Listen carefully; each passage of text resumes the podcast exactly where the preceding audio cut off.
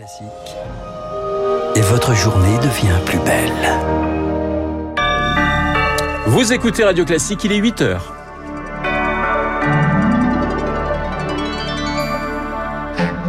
La matinale de Radio Classique avec Renaud Blanc. Grippe plus Covid égale gros risque. La vaccination contre la grippe commence aujourd'hui pour les personnes à risque.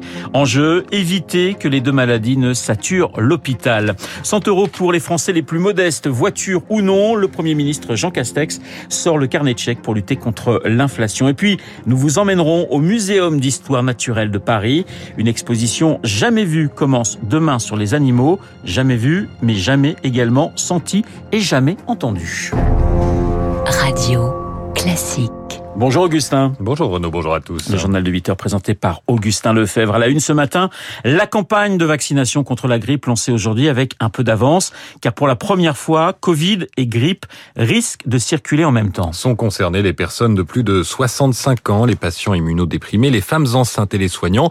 Les autorités sanitaires ne peuvent pas encore prédire l'ampleur de l'épidémie de grippe cette année, mais elles redoutent une saturation des hôpitaux à cause de ce cumul des deux maladies. Rémi Pister. Après un hiver l'an dernier sans cas de grippe grâce au confinement, la situation cet automne est déjà bien différente.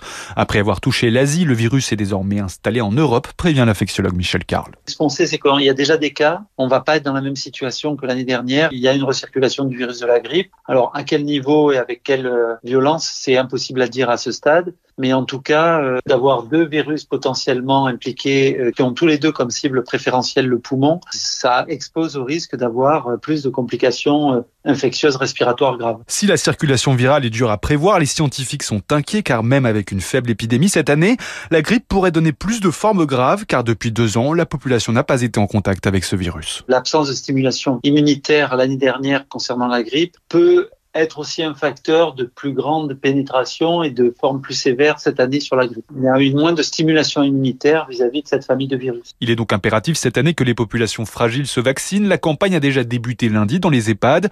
L'objectif, c'est de vacciner les 600 000 résidents de France avant le mois de décembre. Rémi Pfister. Une semaine de réflexion gouvernementale pour chercher une solution à la hausse des prix à la pompe. Et finalement, c'est une mesure pour presque tout le monde qui est annoncée. Une indemnité inflation détaillée hier soir sur TF1 par le Premier ministre Jean Castex, 100 euros euh, pour les Français qui gagnent moins de 2000 euros net par mois. Ça représente 38 millions de personnes. Pas de baisse des taxes sur le carburant ou de chèques automobilistes. Le Premier ministre s'en est justifié hier. C'est une indemnité classe moyenne, si vous voulez en quelque sorte, aux Français qui gagnent moins de 2000 euros net par mois. D'abord, parce que c'est notre première cible, les gens qui travaillent, c'est-à-dire qui ont besoin de leur voiture pour aller travailler, mais c'est les Français en général qui ont des problèmes. Les gens qui travaillent, les indépendants, les salariés, les indépendants, les artisans, les agriculteurs. Des explications qui ont du mal à convaincre les représentants des automobilistes ou ceux qui habitent à la campagne. Nadia Ziane est responsable juridique à l'association Famille Rurale. Elle estime que c'est une mesure injuste. Ce qui est positif, c'est qu'on aide un maximum de familles. Ce qui l'est beaucoup moins, c'est qu'on ne prenne pas en considération les dépenses contraintes. Ça aidera pas suffisamment les gens du milieu rural. Les gens du milieu urbain ne sont pas face aux mêmes charges, ne font pas face aux mêmes absences d'alternatives en matière de transport et donc la logique plaidait précisément pour une aide différenciée. En milieu rural, nous n'avons pas le choix que d'utiliser la voiture. Le Premier ministre a évoqué euh, une moyenne de 14 000 km parcourus par an. C'est beaucoup, beaucoup plus important en milieu rural. Il aurait fallu euh, le prendre en considération. Un propos recueilli par euh, Émilie Vallès. La prime sera versée automatiquement aux salariés fin décembre, un peu après pour les indépendants et retraités. Ce matin, le porte-parole du gouvernement, Gabriel Attal, précise que les deux tiers des étudiants pourront la toucher. Coût de la mesure, un peu moins de 4 milliards d'euros financés en partie par la hausse des rentrées de la TVA sur le carburant.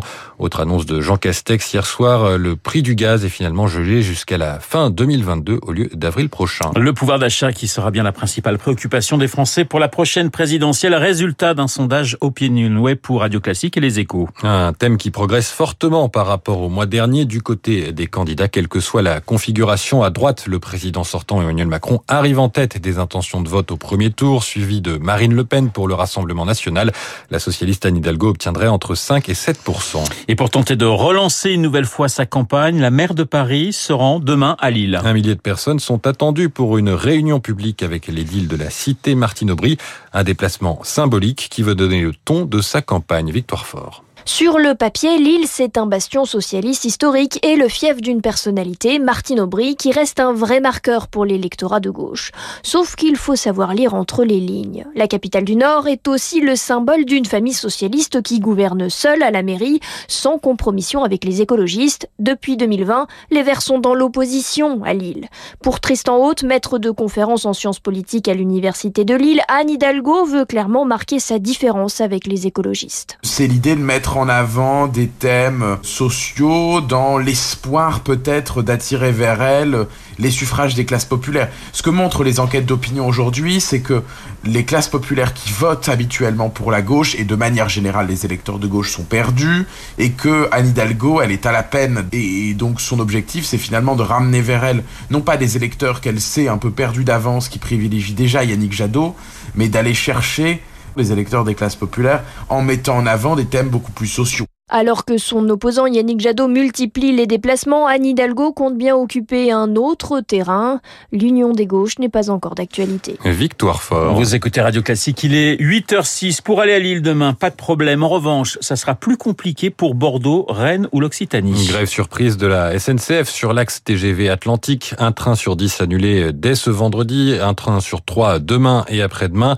Euh, conséquence des négociations sur le salaire et les conditions de travail qui n'ont pas abouti.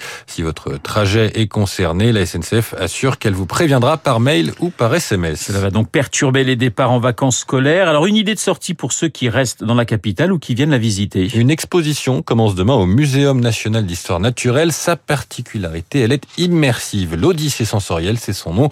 Elle fait appel à nos sens, l'ouïe, l'odorat, le ressenti de la chaleur ou du vent. Lauriane Tout le monde, bonjour. Bonjour. L'objectif, c'est de faire découvrir les écosystèmes de la planète comme si on y était. Oui, on se retrouve en pleine nuit dans la savane au Kenya, puis au sommet de la forêt tropicale en Guyane avec les paresseux. Le son est en quadriphonie et les images projetées au sol et sur les murs sont en très haute définition. À un moment, on est à peine à quelques millimètres d'une abeille en train de butiner une fleur. C'est très impressionnant. Yuen Le Guen fait partie de l'équipe de production. On est avec des caméras qui nous permettent de filmer à 1000 voire 2000 images secondes. C'est des caméras qu'on utilise pour des crash tests initialement, crash tests de véhicules, et qu'on vient détourner et qui nous permet en quelque sorte d'essayer de nous mettre à leur propre rythme cardiaque. Une légère brise passe dans la salle, ça sent la fleur mielée et l'herbe coupée des prairies à la banquise. Les odeurs de l'exposition ont été fabriquées par des chercheurs spécialisés. Judith Gross du parfumeur IFF. Dans la banquise, vous avez euh, une odeur d'ambre gris. C'est une euh, matière première très mystérieuse qui était très utilisée par les parfumeurs, qui l'est plus aujourd'hui, mais qui était une excrétion de cachalot. Ça flotte pendant des mois à la surface des océans. Et ensuite, c'était pris par les pêcheurs et euh, c'était utilisé par les parfumeurs. Des parfumeurs, des preneurs de son, des caméramans et bien sûr des scientifiques du muséum. Ils ont été plus de 200 experts à travailler sur cette exposition immersive. Merci Lauriane Tout le monde. Si vous n'avez pas le temps d'y aller pendant ces vacances, eh bien, on peut y aller aux prochaines puisque l'exposition dure jusqu'au 4 juillet. En bref, le complotiste Rémi Daillé en garde à vue, soupçonné d'avoir envisagé des projets de coup d'État et d'actions violentes. L'homme est déjà suspecté d'avoir organisé l'enlèvement de la petite Mia. C'était au printemps dernier. La reine d'Angleterre a été hospitalisée dans la nuit de mercredi à jeudi, Augustin. Officiellement pour des examens de santé.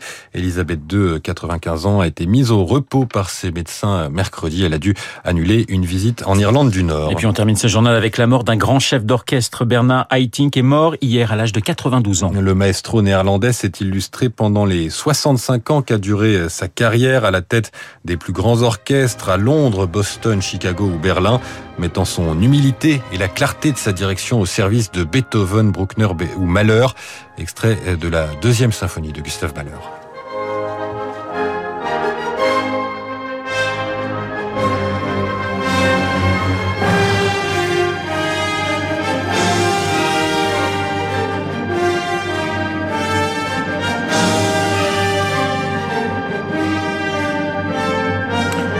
Voilà, malheur pour finir le journal de 8 heures. C'est pas mal. Hommage au grand chef d'orchestre néerlandais Bernard Haitink, mort donc hier à l'âge de 92 ans. Augustin, nous vous retrouverons bien sûr à 9 heures pour un prochain journal. Dans un instant, Guillaume Tabar et son édito. Et puis mon invité, l'avocat Jean-Yves